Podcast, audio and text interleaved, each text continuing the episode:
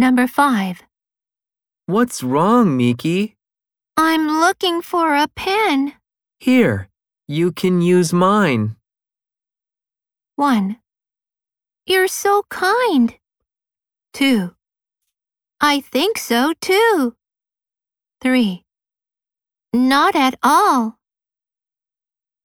What's wrong, Miki?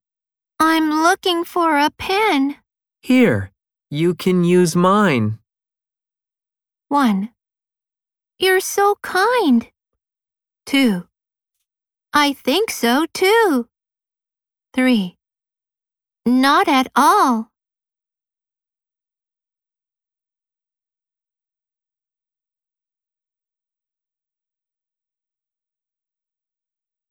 Number 6.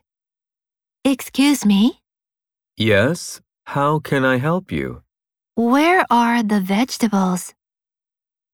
1. I don't like them. 2. I'm making some soup. 3. They're by the milk and cheese. Excuse me, Yes, how can I help you? where are the vegetables? 1. I don't like them. 2. I'm making some soup. 3. They're by the milk and cheese.